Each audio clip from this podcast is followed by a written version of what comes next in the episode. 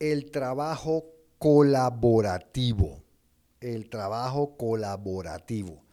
Ok, eso es una nueva, pues, no sé si es nueva, pero relativamente frase que se está utilizando.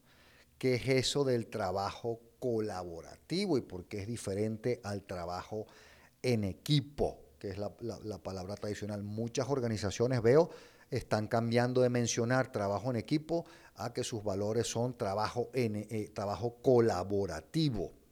Entonces, bueno, la diferencia es sutil, en realidad, no es obvia, eh, la diferencia es bastante sutil. En una buena organización hay de los dos, hay trabajo en equipo y hay trabajo colaborativo. Y lo que vas a ver cuando escuches, o bueno, reflexionar escuchando este podcast, es que seguramente ya tú estás haciendo trabajo colaborativo, pero nadie te lo había explicado, entonces no te habías dado cuenta de que era trabajo colaborativo.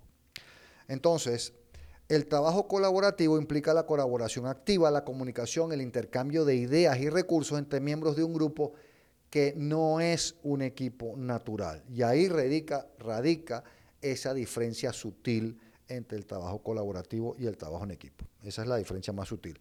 El trabajo en equipo se hace en un mismo equipo, el trabajo colaborativo se hace con equipos diversos o con personas que pertenecen a diferentes equipos y entonces se convierten como en un equipo eh, temporal y ahí trabajamos juntos. Ese, eso es trabajo colaborativo. Em, y el trabajo colaborativo eh, tiene una característica que sí lo diferencia mucho del trabajo en equipo, y es que a veces cuando tú participas en trabajo colaborativo, eh, no tiene mayor impacto en tus objetivos, en tus metas, en tus resultados, pero sí tiene eh, un impacto importante en las metas, los resultados de algún área de la organización, en la organización general.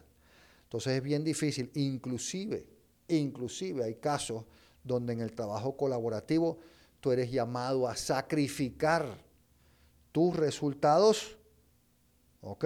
Tú tienes que estar dispuesto a tener peores resultados, a no cumplir una meta, a no alcanzar una meta, para contribuir con que se alcancen otras metas, por supuesto, tienen que ser más importantes en la organización. Y aquí viene un reto para las personas en posición de liderazgo, que es cómo le reconozco yo a esa persona que se sacrificó, literalmente sacrificó sus metas para contribuir con unas metas más importantes de la organización.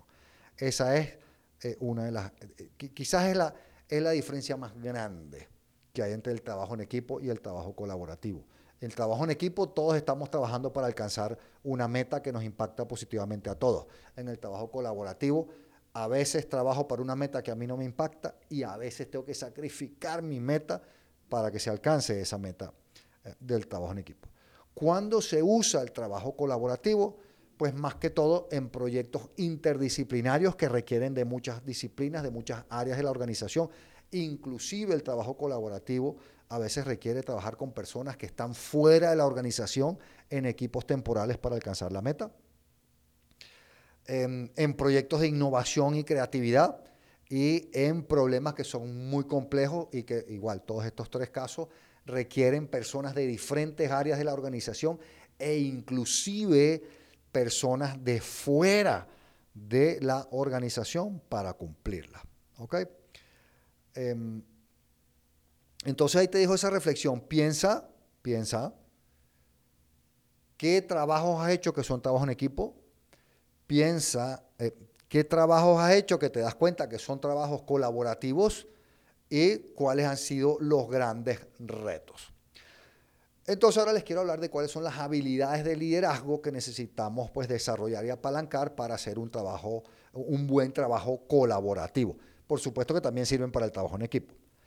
Uno, la habilidad de comunicación, la capacidad de asegurar que todas las personas que están en diferentes áreas de la organización o fuera de la organización tienen la información necesaria para hacer su trabajo con excelencia. Dos, la escucha activa. En el trabajo colaborativo, si bien siempre es importante la escucha activa, en el trabajo colaborativo, donde tienes personas que están participando de otras áreas y que algunas inclusive eh, no van a sacar ningún beneficio o peor aún van a salir perjudicadas, tienes que asegurar que esas personas son escuchadas, que sus opiniones son escuchadas y tomadas en cuenta, si no, no va a caminar. Tres, la habilidad de facilitación. Aquí también hay una gran diferencia con el trabajo en equipo. En, el trabajo colaborativo eh, las personas que, que lo lideran y que con frecuencia son varias y no es una sola, deben ser mucho más hábiles para facilitar discusiones y asegurar que todo el mundo participa.